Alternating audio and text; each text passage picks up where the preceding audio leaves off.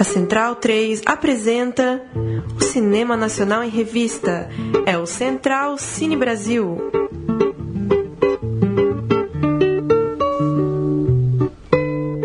Alô, amigo ouvinte da Rádio Central 3, começando mais um Central Cine Brasil, para falar de cinema brasileiro aqui na nossa Rádio Central 3. Eu sou o Lucas Borges, comigo Paulo Silva Júnior. Fala, Júnior.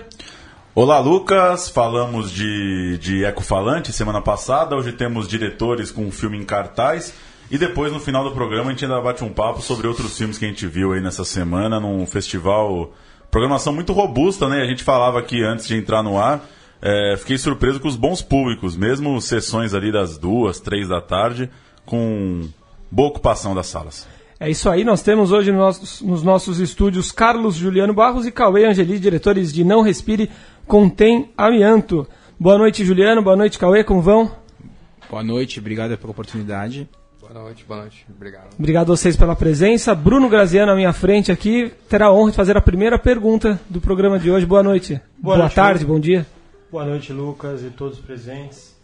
Eu vi o filme agora, acabei de assistir e queria que vocês fizessem, antes de falar sobre o filme em si, se aprofundar, uma análise que me chamou a atenção assim, é esse gênero de repor- grandes reportagens cinematográficas com uma grande missão clara desde o início, é- é uma nova, vocês acham que seria uma nova é, adaptada à, à pós-revolução digital ao que era o cinejornais dos anos 40, que aproveitavam que o cinema era um entretenimento popular para colocar informação antes de um entretenimento. Então, essas reportagens que têm uma vida, vão ter uma vida útil muito mais longa fora do cinema do que hoje.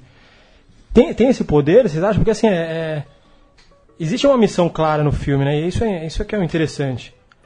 É, então, acho que esse documentário, ele, ele é claramente um documentário é, que flerta aí com o jornalismo e com o cinema e com uma pegada bastante investigativa, né?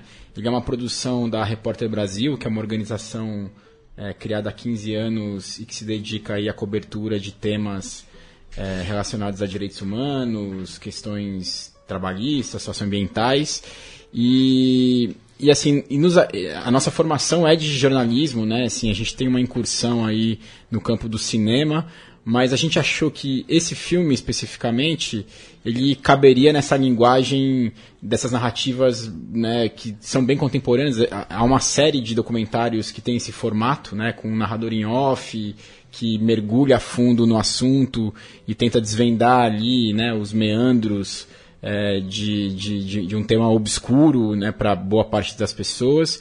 Então foi um formato no qual a gente apostou, no qual a gente acreditou desde o começo, porque é um tema muito, é, é um tema denso, é um tema que né, é desconhecido para a maior parte das pessoas, mesmo né, é, muita gente nem sabe o que é amianto, assim, né, é, era uma dúvida com a qual a gente era constantemente confrontado. E, e, e, e acho que é bem o que você falou mesmo, assim, o filme ele tem é, esses recursos cinematográficos, assim, a gente tenta beber né, dessa fonte cinematográfica para gerar empatia, para trazer o espectador para dentro da narrativa, é, para causar essa imersão, mas ao mesmo tempo com essa preocupação do rigor da apuração jornalística, porque o filme ele tem uma missão, né, isso é evidente. É, então acho que sim, cara, acho que é, é essa a ideia mesmo, né, de fazer um filme que conjugue essas duas, essa- esses dois vetores aí. Murilo Costa, boa noite. Boa noite, Lucas. Vou aproveitar aqui e já fazer minha pergunta também. Manda bala. O filme ele mostra uma, uma empresa, várias empresas na verdade, que tratam as pessoas como números, né? Você vê lá no balanço da empresa 10 indenizações de 10 mil, beleza, compensou, vamos continuar fazendo, por exemplo. E vocês têm que lidar com essas pessoas que foram maltratadas, vistas como números, e tratar de um jeito humano com elas ali, entrevistar, tocar nesses assuntos, assuntos sensíveis, né? Várias pessoas que morreram, perderam seus entes ali. Como que foi essa relação com as pessoas que vocês tiveram que entrevistar? É, então, eu acho que o filme ele tem algumas é, alguns objetivos, né? Um deles é, como eu disse, investigar a história da indústria do amianto no Brasil, né? Que é de fato um thriller assim, porque houve uma série aí de, de houve uma série de expedientes um tanto quanto nebulosos e acho que o filme é, traz isso, né? Sobretudo nessas negociações aí de acordos com pessoas contaminadas que foram induzidas e cooptadas a assinar é, é, acordos prevendo indenizações irrisórias, né? Só que é, o filme também não pode se ater apenas a essa, a esse, essa história fria, né? É, aos detalhes dos números. E acho que daí vem a importância de entrar em contato com essas pessoas que ainda estão vivas, que passaram por essas situações e tentar dialogar com elas da forma mais franca possível. Eu sempre brinco que o, o jornalista ele tem um quê de psicólogo, né? Assim, então, muitas dessas pessoas nunca foram ouvidas atentamente, né? E eu acho que quando você se dispõe a, a entrevistar uma pessoa de peito aberto, dando tempo para ela falar o que ela de fato pensa, ouvindo com respeito e, e entendendo, né, se predispondo a, a, compreender o que ela de fato está falando, é, as entrevistas elas criam essa sensação de que a pessoa está se abrindo mesmo, está sendo sincera e, e, e, é isso, assim, né? Acho que a gente. É, é uma história muito pesada, assim. São pessoas que foram adoecendo lentamente, foram enganadas de fato, né? Porque imagina você trabalhar ao longo de várias, vários anos é, exposto a uma substância cancerígena, né? É, e não ser alertado sobre isso, né? E aí você manifestar uma doença depois de 20, 30, 40 anos, né? Porque as doenças do amianto têm essa, esse, esse, essa latência, né? Elas podem, se você respira uma fibra de amianto hoje, é, uma doença pode se manifestar daqui a 20, 30, 40 anos. É, então, assim, é, é, é, impressionante, porque muita gente se sentia enganada, se sentia lesada, e, e, né, e, e, é quase uma expiação, assim, né? As pessoas vão também se despindo na frente da câmera, falando das coisas né, pelas quais elas passaram, como se sentiram enganadas, né? A gente também teve esse trabalho de trazer imagens de arquivo que, que falavam sobre isso, né? Assim, tem, tem, tem uma matéria da cultura, né? Assim, acho, acho, que é importante isso também, resgatar esses documentos históricos, né? É, tinha uma matéria da cultura em que o cara falava, pô, eu tava doente nem sabia da gravidade do problema, né? Ou seja, é, é uma história que vem se arrastando há bastante tempo, vem se repetindo e, enfim, acho que a missão do filme era trazer isso um pouco, né? É, e que, que, que, que vocês. Qual que seria o ônus de fazer um filme de militância, digamos? Um filme que tem uma que tem uma missão política, um posicionamento político e social muito claro. É, como dá para perceber no filme, é difícil ouvir o outro lado, obviamente, né? Quem está quem tá controlando toda essa indústria ou não vai querer falar, ou vai, vai se pronunciar em meio de notas oficiais, coisa do tipo. E, e você está tratando de um filme que, a hora que a pessoa vai ao cinema, ela já sabe, ela já sabe o posicionamento do filme. Qual que é o ônus disso na hora de montar, na hora de pensar numa, numa linguagem, numa narrativa, de fazer um filme que tem uma curva tão clara e que tem uma linha tão, tão firme ali na sua posição? É, esse foi um desafio assim desde o início, né? Que era primeiro entender o problema, né? É, da forma, enfim, com, a, com essa luz que ele merece, assim. E, e é um, um, problema, assim como a, a doutora Fernanda está é, tá no filme e, outros promotores e tudo, é, é uma causa que eles já estão há anos assim é, lutando com isso. Né? Então, acho que a nossa missão nesse filme foi mais ou menos dessa de tentar entender o problema e deixar ele mais palpável o assunto, para que as pessoas consiga, consiga, conseguissem entender melhor assim o, o, a questão do problema. Né? É, eu acho que essa é uma questão que todo documentarista, em algum momento, né, com a qual todo documentarista vai se deparar. Né? Assim, qual é o limite entre pregar para os convertidos e atingir um público diferente que se sensibilize para essa causa? Né? É, mas ao mesmo tempo também eu tenho lá minhas dúvidas se é, fazer esse filme é, que supostamente ouve todos os lados e atinge uma à parcialidade, se isso também não é, é um fetiche e, para ser sincero, uma coisa inalcançável, assim, sabe? É, então, eu acho que a gente vive um, um momento, assim, né, do mundo é, em que as opiniões estão cada vez mais acaloradas, em que as pessoas estão cada vez é, é, com, com, com, opiniões formadas sobre tudo, e a gente vê isso muito nas redes sociais, né? As pessoas se encastelando nas suas bolhas, é, é, as redes sociais são uma série de vasos não comunicantes, né? Em que as pessoas acabam se repercutindo né, dentro das suas próprias tribos e, e, muitas vezes não conseguem se conversar. Eu acho que isso de fato é um problema, mas ao mesmo tempo é, isso acaba fortalecendo movimentos, isso acaba criando identidades e, e, eu acho que isso é um movimento importante também. Né? Então o filme é, ele tem a pretensão né, de ser um registro da luta de um movimento que é, na minha opinião, é um movimento super importante e que não tinha tido a sua memória registrada até então, né, com, com, com, com, a importância que, que, que deveria ter. É, e ao mesmo tempo também é uma tentativa de atrair um público um pouco mais amplo.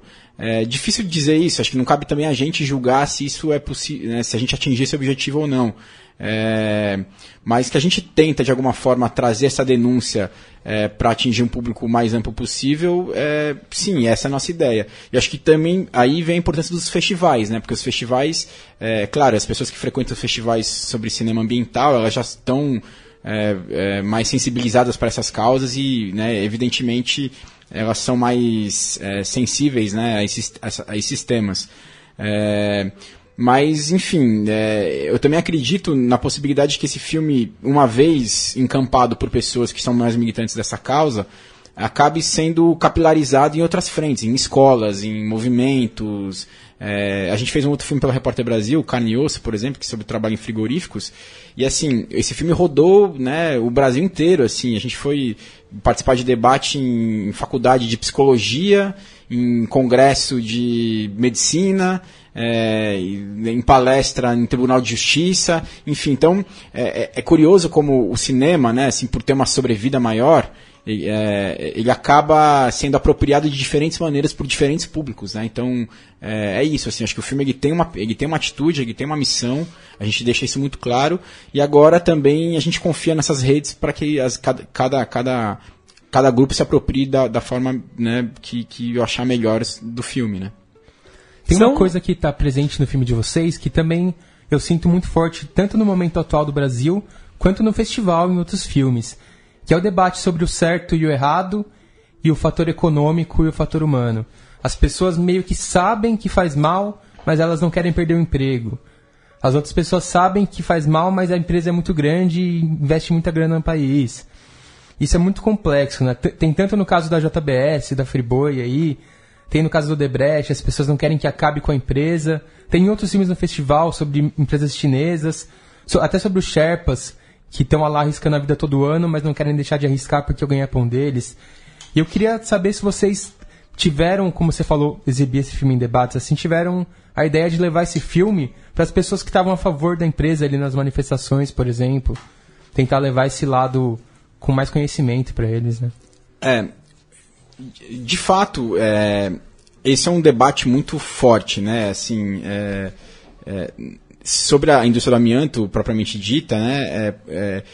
A, resistência ao banimento do amianto vem principalmente dos funcionários da mina, né? Porque é, hoje em dia, é, para quem não sabe, né, existe uma mina de amianto. O amianto é um minério, né? Assim, é uma fibra mineral que é extraído de uma mina que fica no interior de Goiás, né? E, e a economia dessa cidade chamada Minasul, onde fica a mina, gira em torno do amianto, né? Então todo mundo que está na cidade de alguma forma é, orbita ali em torno né, do, do, da produção de amianto.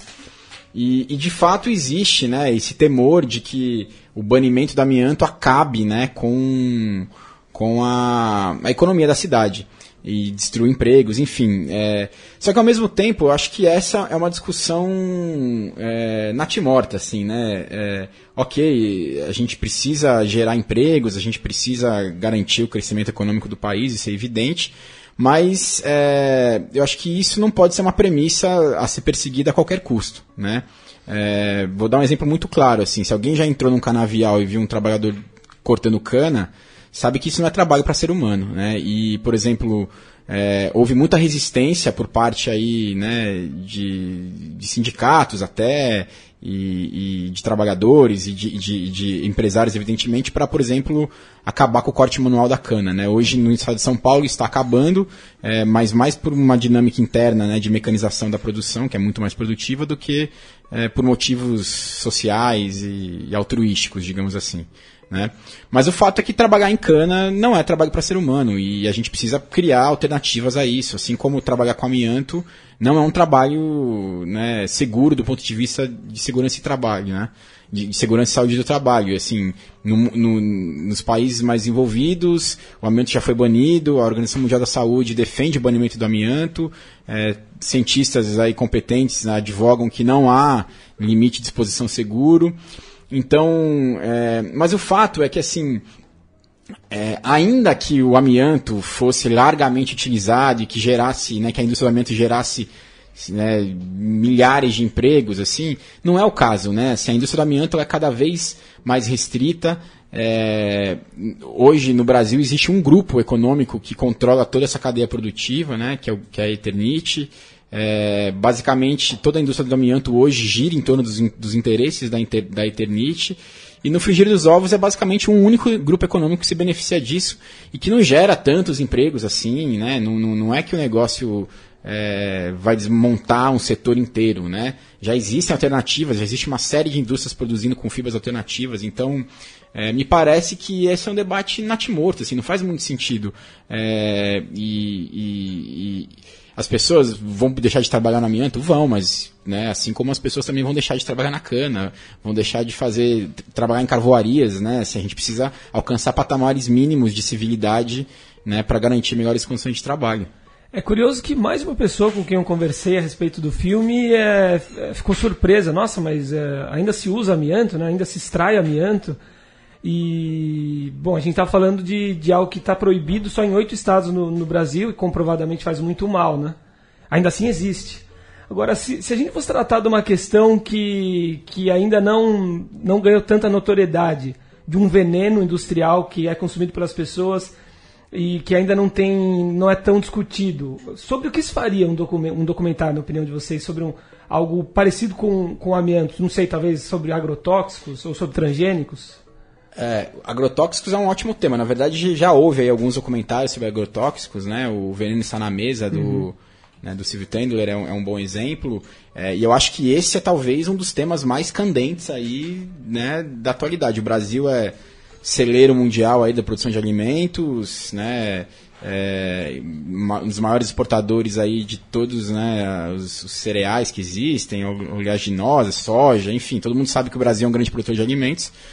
Só que pouca gente sabe, talvez, que o Brasil é o maior consumidor de agrotóxicos do mundo, né? Então, inclusive uma série de agrotóxicos que já foram banidos em outras partes do mundo são amplamente utilizados no Brasil, né? É, com uma série de problemas não só para o consumidor final, mas principalmente para os trabalhadores, para quem aplica, que né, evidentemente não há controle sobre isso, é, contaminação de corpos hídricos, de, de, rios, de córregos, né? É um desastre ambiental assim de proporções catastróficas, mas que ao mesmo tempo ainda não foi devidamente dimensionado, né?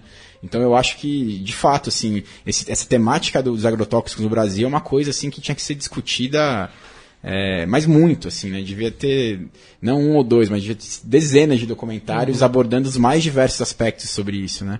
Inclusive, até, é, o, o, a, gente, a gente foi lá para Ano passado, a gente teve em, na Colômbia, né? É, a gente acabou participando de uma premiação lá sobre um outro com outro documentário que a gente fez chamado Jaci, sobre os impactos socioambientais da hidrelétrica de Giral, né? E lá na Colômbia, no prêmio Gabriel Garcia Marques, é, um dos trabalhos que concorria com o nosso era sobre agrotóxicos na Argentina, né? E assim, um trabalho belíssimo de um fotógrafo argentino que o, ele documentou uma série de pessoas, né, com más formações, né, assim, comprovadamente decorrentes da, da utilização abusiva de agrotóxicos, assim, um trabalho hiper impactante, super bem feito. Enfim, é, né, esse é um tema assim que, na minha opinião, urgente, né? urgente assim e que tem que ser constante, porque não adianta fazer um, dois, tem que fazer vários, bater mesmo, porque só assim a gente consegue talvez, né, mudar uhum. alguma coisa. Nesse uhum. completar a pergunta do Lucas aqui, porque nessa toada de filme que vocês estão fazendo, vocês têm além desses que já estaram, Carne e Osso, Jaci, todos os dois assinando juntos? E o Entre os Homens de Bem, é isso? É, o, o Entre os Homens de Bem não é da Repórter Brasil, né? É, da, é da, de uma equipe que sempre trabalha para a Repórter Brasil também.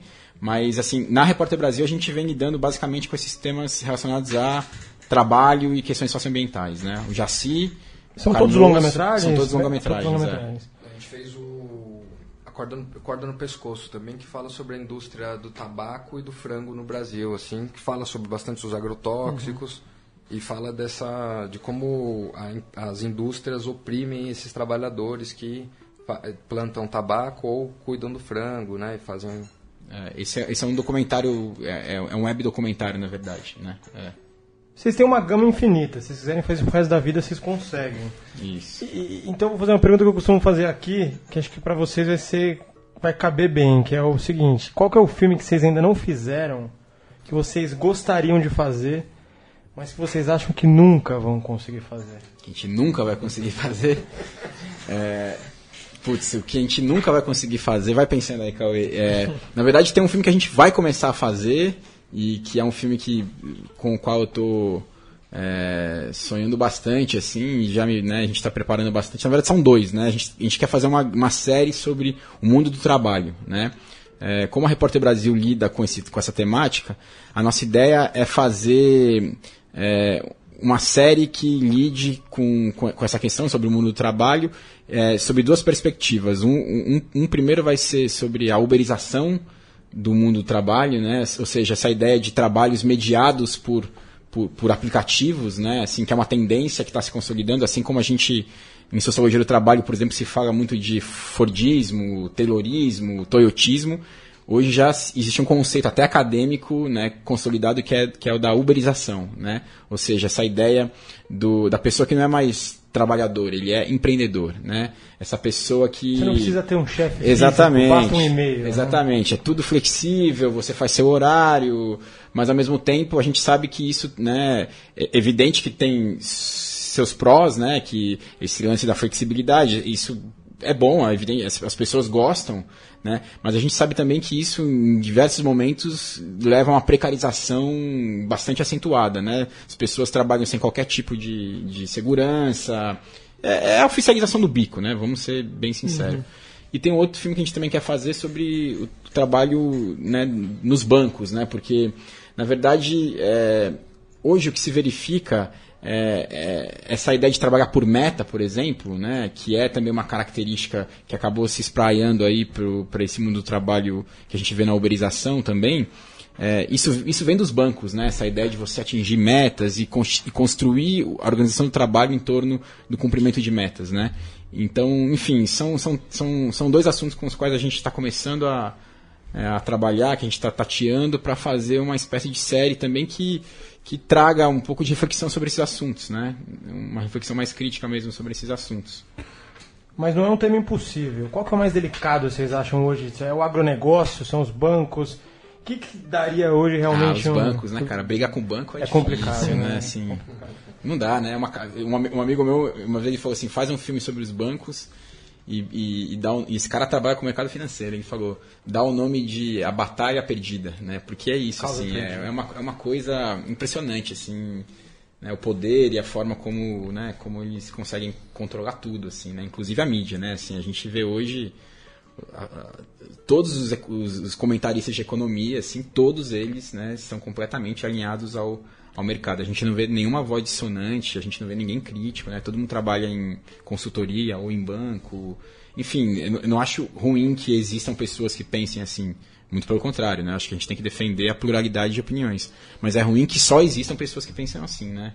É, acho que seria bacana. E não estou falando aqui de, né, de direita ou esquerda, não é isso. Estou falando assim, inclusive dentro do seio ali, por exemplo, se a gente pegar, é, vou dar um exemplo, sei lá, o Benjamin Steinbrück lá da CSN, né, um grande industrial do Brasil aí, ele é um cara que bate direto nos bancos, né, porque muita gente das indústrias acaba sendo asfixiada pelos bancos e, e essas pessoas também não têm voz, né, assim, não tem voz.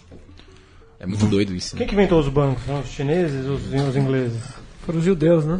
É, não sei, cara. É, tá, Vem aí, de uma- longe. tá aí uma... Os chineses. Vem de longe, né? Como diria. Ah, é, é, antes do menino, antes do menino Jesus. Vamos ouvir um trechinho do trailer, então, de, do, do filme Não Respire Contém Amianto. Já teve três exibições na Mostra Ecofalante. Tem uma quarta e última agora, domingo, dia 11, domingo agora, às seis e meia da tarde, no Circuito Especine, na sala lá da cidade Tiradentes. Vamos ouvir um trechinho também no nosso velho teste de entender se o trailer funciona para rádio, hein? É sempre no escuro, vamos ver.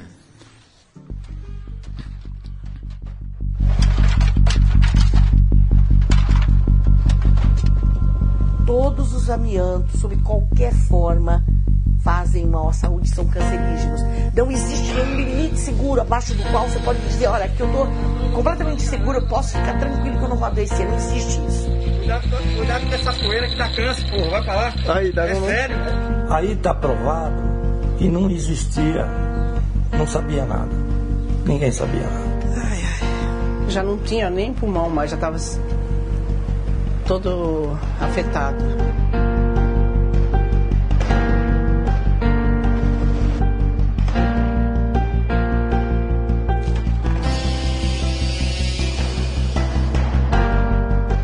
Senhor presidente, senhores parlamentares, há 20 anos, no Brasil, o uso do amianto passou a ser um uso seguro, controlado. Nós temos absolutamente, a absoluta certeza de que nós implantamos todas as medidas necessárias para evitar qualquer problema ao trabalhador. Senhor há de convir que né, a, a poeira é bastante aparente. Quando isso foi feito? Isso foi feito no mês passado. Tem certeza? Tenho certeza absoluta. É, até porque a gente estava lá. Isso foi vocês que fizeram?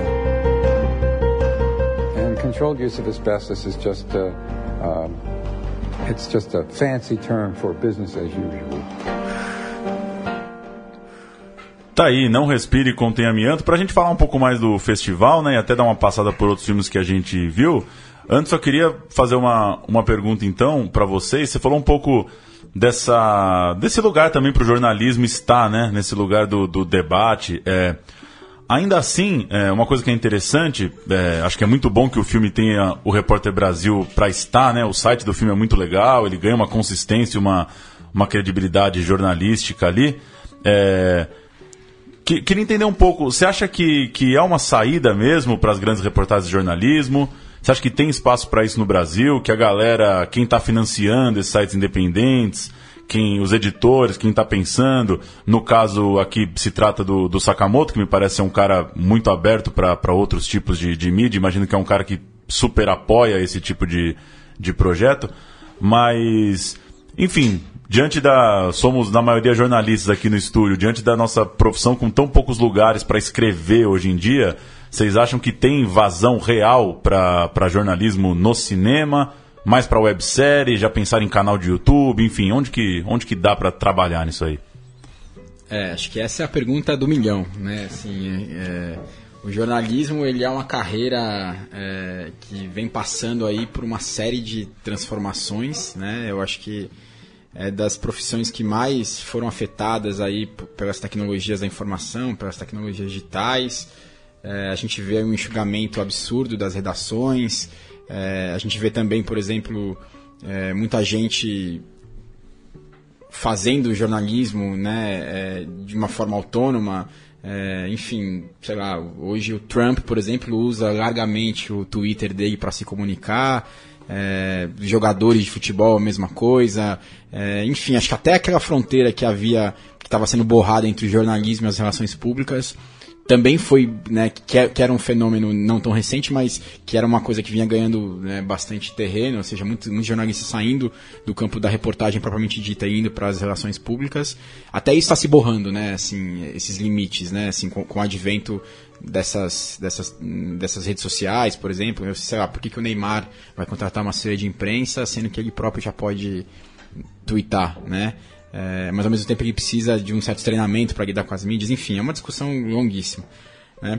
Mas eu acho assim que é, me parece que esse caminho da, da, da multidisciplinaridade do jornalismo é meio sem volta, assim, né? Então, é, eu acho que as reportagens e, e e as coisas que têm tido mais alcance, assim, elas acabam conjugando essas diferentes expressões, né? O audiovisual, o, o texto, o design, e a gente vê assim uma série de novas formas de, de serem produzidas notícias que estão ganhando cada vez mais corpo.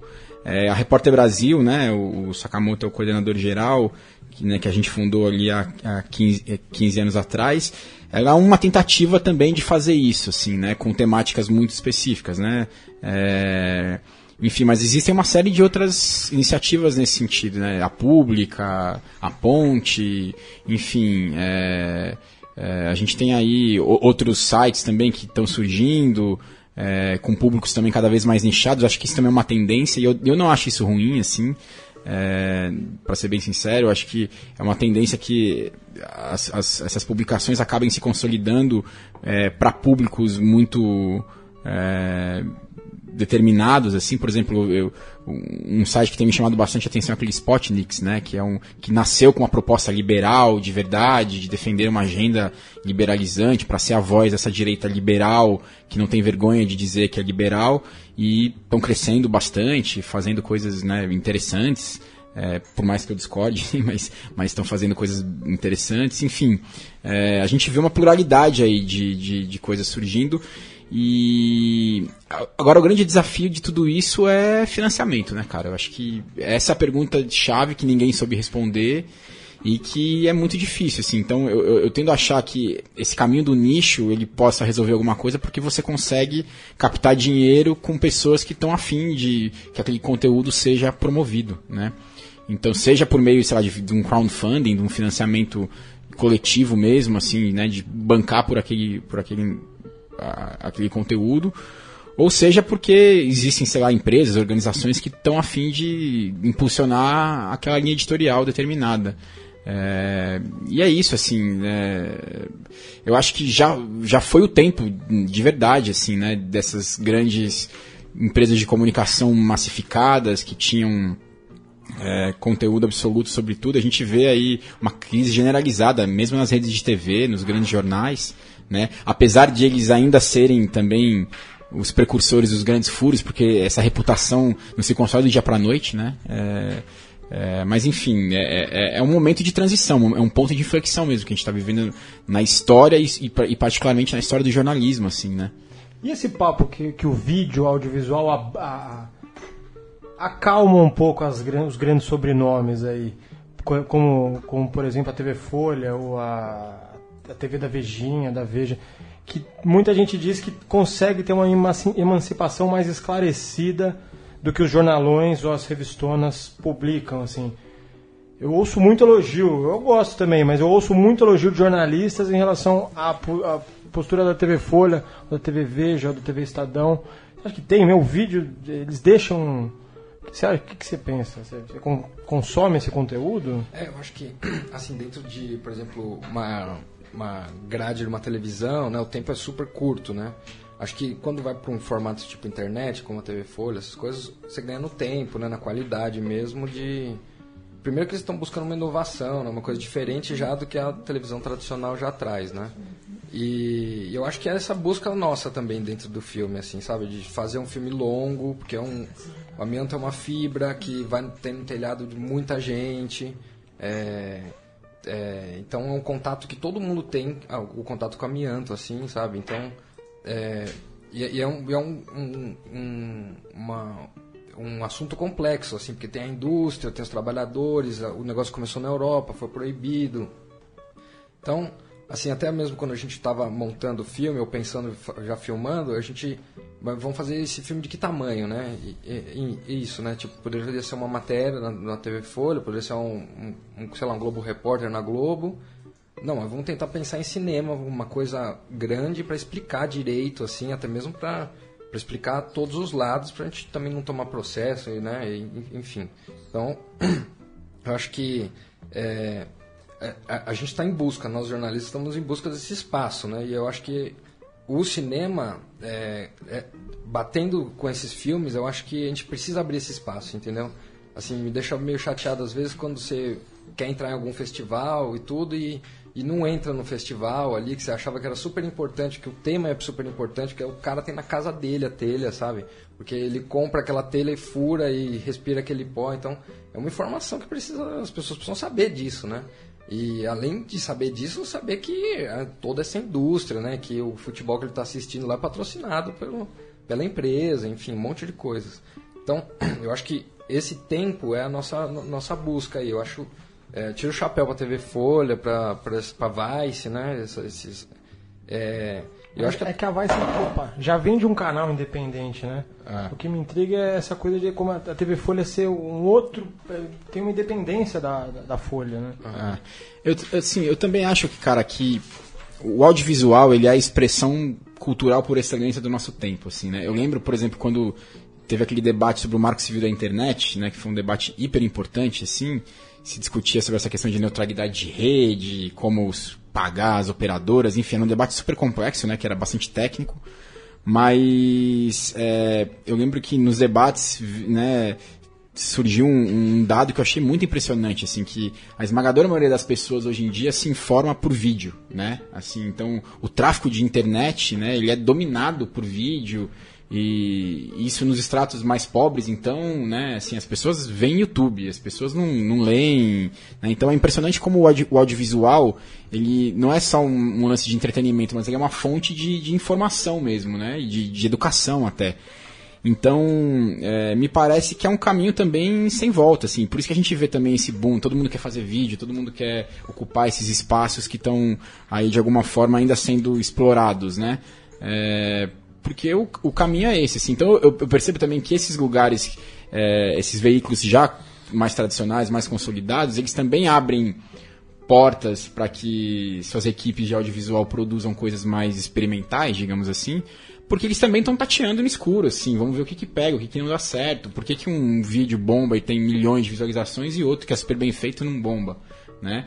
Por exemplo, a gente tem um grande amigo, né, que é o Iberê, o Iberê Tenório, do Manual do Mundo, né? Pô, o canal do cara tem 8 milhões de seguidores, assim, né? O Iberê é um cara hiper competente, super bacana e que achou ali, né, uma, uma, uma forma de se comunicar, de produzir vídeos de qualidade sobre temáticas interessantes, mas o que explica o sucesso de um cara que nem o Iberê, assim, né, e que é eh, todo ano eleito um dos caras mais influentes da internet brasileira, né? Eu acho que é esse... é, essa, essa empatia que se cria a partir do audiovisual, né? Assim, pô, usar o audiovisual como ferramenta de informação, comunicação e educação também. Né? E, e é isso, assim. o, o lance é que a gente. é, acho que tá todo mundo meio perdido, assim, porque tem uma série de plataformas surgindo é, e, e ao mesmo tempo. É, é difícil você se consolidar em uma delas, né? Então, assim, sei lá, hoje em dia todo mundo quer estar no Netflix, todo mundo quer ter um filme. Ou você lança um filme e todo mundo pergunta, vai pro Netflix, vai pro Netflix, e parece que se não tiver no Netflix, não, não, não existe. Mas ao mesmo tempo tem tanta coisa no Netflix que as pessoas também se perdem, né? É, então a gente. É um paradoxo muito doido, assim, né?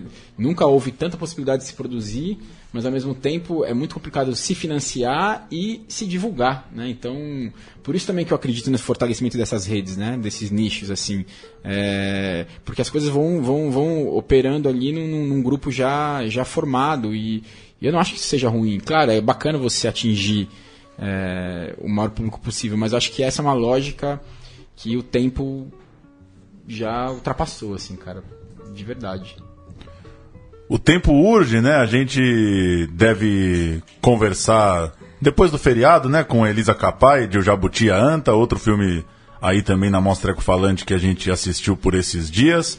E então a gente segue falando dos filmes da mostra, repercutindo um pouco as exibições, os debates, é, num momento com mais tempo. É isso, né? É isso aí.